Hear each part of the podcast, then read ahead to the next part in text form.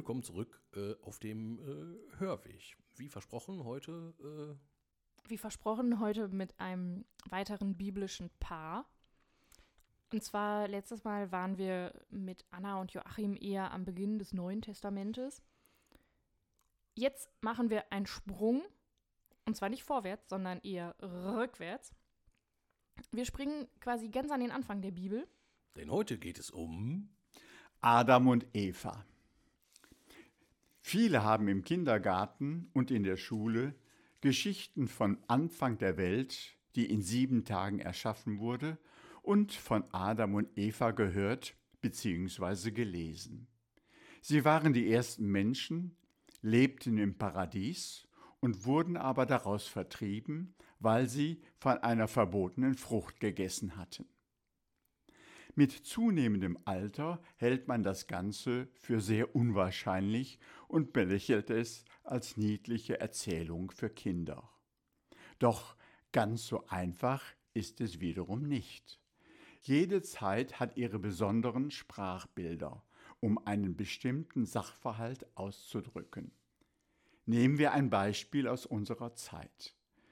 Wenn die Überschrift eines Zeitungsartikels lautet Elefantenhochzeit in Wolfsburg und Stuttgart, dann versteht heute jeder, dass damit die Fusion von zwei großen Konzernen gemeint ist. Werden aber Menschen in 500 Jahren diese Metapher Elefantenhochzeit auch noch verstehen? Oder werden sie eventuell nach Elefantenknochen in beiden Städten suchen? Auch in den beiden Schöpfungserzählungen der Bibel werden bildhafte Vergleiche und Symbole aus der damaligen Zeit, also vor mehr als 2000 Jahren, benutzt. Die müssen wir verstehen, um ihren Sinn zu erkennen. Jeder weiß, dass die Welt nicht in sieben Tagen entstanden sein kann. Das wollte die sogenannte Priesterschrift, die circa 500 Jahre vor Christus in der babylonischen Gefangenschaft des jüdischen Volkes entstanden ist, auch gar nicht behaupten. Vielmehr sollte damit der Glaube an einen Gott gegen den Götterhimmel der Babylonier verteidigt werden. Sonne, Mond und Sterne, Bäume, Wasser und so weiter sind keine Götter, sondern von diesem einen Gott erschaffen. Und die Zahl 7 ist in diesem Zusammenhang ein Symbol und bedeutet 3 plus 4 ergibt die Zahl 7. 3 steht für Gott, 4 für die Welt. 7 bedeutet also hier, Gott und Welt sind verbunden. Sie bilden eine gemeinsame Ordnung. Die zweite, noch ältere Geschichte über den Beginn der Schöpfung erzählt vom Ursprung der Menschheit. Mann und Frau entstehen, Adam und Eva. Adam ist dabei kein Vorname, sondern bedeutet Mensch aus Erde, also kein Gott, kein Tier. Eva heißt Leben. Hier ist die Ausgangsfrage nicht das Wie, sondern wer hat Mann und Frau erschaffen? In dem Text heißt es, Gott ließ den Menschen, also Adam, in einen tiefen Schlaf fallen. Damit wird ausgedrückt, Adam ist bei der Erschaffung seines Gegenübers selbst nicht beteiligt. Seine Partnerin ist aus einer Rippe genommen. Damit ist die Gleichwertigkeit von Mann und Frau gemeint. Sie lebten im Garten Eden, im Paradies. Diesen Garten hat es aber nie gegeben. Er ist ein Symbol einer großen Sehnsucht.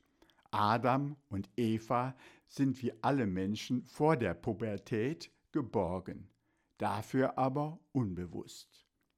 Menschen nach der Pubertät leben bewusst, aber ungeborgen. Die Erzählung vom Sündenfall spiegelt die ganzheitliche Entwicklung vom Kind zum Erwachsenen wider. Erwachsene müssen ihr Leben in die Hand nehmen. Sie haben das Paradies ihrer Kindheit verloren. Jetzt sind sie für sich selbst verantwortlich.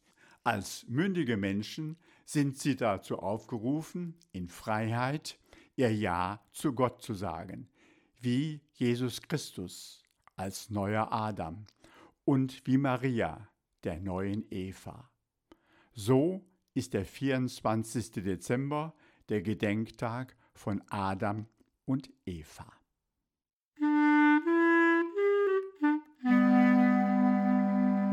Ja, also mal wieder biblische äh, äh, Heilige, jetzt also ne, mit eigenem Gedenktag und so weiter. Und dann quasi hier springt das, was, äh, was, wo wir noch bei der Heiligen Barbara darüber gesprochen haben, die wurde ja auch aus dem Heiligen Kalender, äh, aus dem römischen Heiligen Kalender entfernt, weil es nicht genug historische Beweise äh, äh für, für ihre historische Echtheit äh, äh, gab. Und das ist jetzt natürlich, bei Adam und Eva ist das natürlich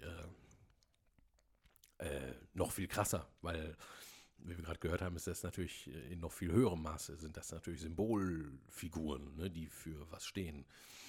Ähm, also alle möglichen Ideen ähm, über den Menschen, also ähm, kommen in Adam und Eva zum Ausdruck, dass Frauen und Männer äh, äh von gleicher Würde sind und gleichberechtigt sind, weil sie quasi das Gleiche sind. Ne? Also und dass Gott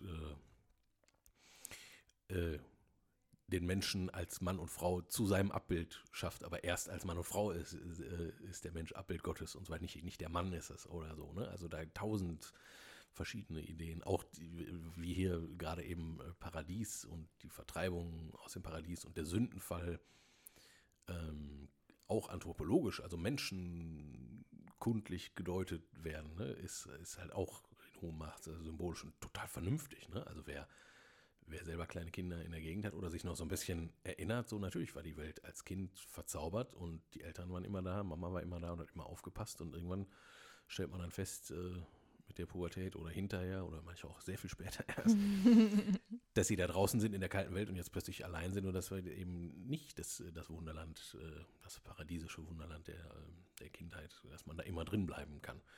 Das ist auf jeden Fall eine total einleuchtende, vernünftige Deutung, wobei ich jetzt sagen würde, mit Blick auf äh, gestern und unsere Diskussion um Erbsünde, und hast du nicht gesehen, natürlich nicht die einzige Art, wie man das äh, verstehen kann mit der Vertreibung aus dem Paradies. Nee, also weil zuerst einmal wird es natürlich auch, zumindest von kirchlicher Seite und auch einfach in den folgenden biblischen Geschichten, erstmal wirklich einfach als Sündenfall beschrieben.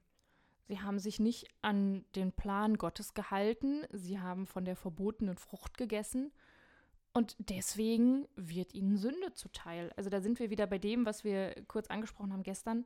Ähm, der Tun-Ergehen-Zusammenhang kriegt da quasi schon ein erstes Motiv. Angeblich ist die Frucht ja die Frucht der Erkenntnis über Gut und Böse. Ne? Daraufhin erkennt man auch, dass man nackt ist und fängt an, sich zu schämen und so weiter. Das gab es ja vorher auch alles äh, nicht jetzt in dieser Bibelgeschichte. Nochmal, also. Äh, genau, also auch das spielt natürlich das, wunderbar ja, in die Anthropologie mit rein und lässt sich natürlich wunderbar mit dem Bild von Kindheit und Pubertät verbinden. Ja, genau. Und gleich, gleichzeitig, also guckt man sich den Menschen an und guckt man sich auch selber an, so ähm, natürlich ist man zu Gutem und Bösem fähig. Und gleichzeitig erkennt man häufig, dass etwas schlecht ist oder etwas böse ist, halt auch erst im Nachhinein, ne? nachdem, äh, nachdem man schon äh, gesündigt hat. Und äh, also irgendwie, ja, und dann kann man noch tausendfach weiterdenken. Also wenn alles erlöst wäre, ne? wenn alles äh, friedlich wäre, wenn es keine Spannung mehr gäbe, keine Sünde ähm, und auch kein Gut und Böse mehr, dann wäre halt, äh, dann wäre halt quasi alles eine äh, weiße Scheiße. Entschuldigung, also eine unterschiedslose.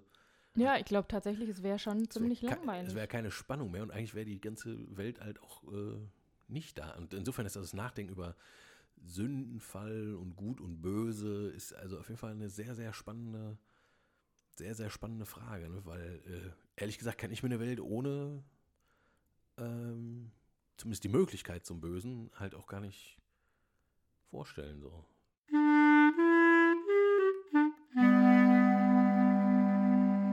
Es ist zumindest total schwer vorzustellen, wenn man auch einfach ernst nimmt, dass im Weiteren immer wieder es darum geht, dass der Mensch einen freien Willen hat und irgendwie selbst seine Entscheidung treffen muss. Und ähm, wenn ich die Möglichkeit gar nicht habe, mich falsch zu entscheiden, ja, genau. dann kann ich mich auch nicht mehr frei entscheiden. Genau, und erst diese, äh, diese symbolische Erzählung von der äh, Befreiung der Menschen aus dem Paradies. Also nicht nur der Herr Rauswurf, sondern darin haben sie ja dann quasi auch ihre, ihre Freiheit und ihren, ihren Selbststand. Bringt ja dann im Grunde die ganze biblische Geschichte, die dann in Jesus aufgipfelt, überhaupt erst ins Rollen oder macht überhaupt erst, macht überhaupt erst sinnvoll. Ne? Nur deswegen gibt es ja dann äh, gibt es ja dann eben auch Abraham, der die, der die Segensverheißung bekommt, äh, gibt es die Israeliten, gibt es dann Mose und das Gesetz und dann das ganze, also das ganze Alte Testament durch die Propheten, die dann an das Gesetz, was den Menschen quasi näher an den Ursprung, also zu Gott bringen sollen, wieder erinnern, bis hin zu Jesus, der dann quasi, ähm, äh, der übrigens Ja. auch in der Osterliturgie, Neuer Adam. Genau, der neue Adam ist also die, die äh, quasi der neue Mensch, der jetzt auf der einen Seite quasi seine, ähm, seinen Selbststand und seine Freiheit behält, auf der anderen Seite aber so sehr ähm, ähm, auf Gott ausgerichtet ist und auf seine, also heute müsste man sagen, also natürlich sein Gesetz, aber das ist ja die Liebe, ne? das Gesetz ist ja ist ja die Liebe. So, ähm, also so sehr äh, ähm, in der Lage ist, Gottes Liebe zur Welt zu bringen, ähm, ähm, dass quasi die das Böse keine Rolle mehr spielt in ihm. Über Jesus wird ja auch gesagt, in allem uns gleich, außerhalb, außerhalb der Sünde. Außer in der Sünde, genau. Was wieder das Mariendogma von gestern wieder, aber gut, äh, nächstes Mal. Äh, genau, also, äh, und deswegen macht es auch Sinn, dass äh, die heilige äh, Eva, also das Leben, Chava, ne, und Adam, der von der Erde genommene Mensch, ähm, dass sie halt ihren äh, heiligen Gedenktag auf dem 24. Ähm, Dezember haben, also quasi ganz am Ende, am letztmöglichen Tag vor dem 25. Dezember, der dann ähm, äh, die Geburt Jesu und damit die Inkarnation Gottes und so weiter alles äh, äh, feiert. Und so wird das alles in einen schönen, guten, ähm, hoffnungsvollen Zusammenhang gebracht. Ne? Genau, sie rutschen quasi ganz nah zusammen und ähm, wie du gerade sagtest, ohne Adam und Eva und die Sünde würde einfach das Kommen Jesu auch keinen Sinn machen.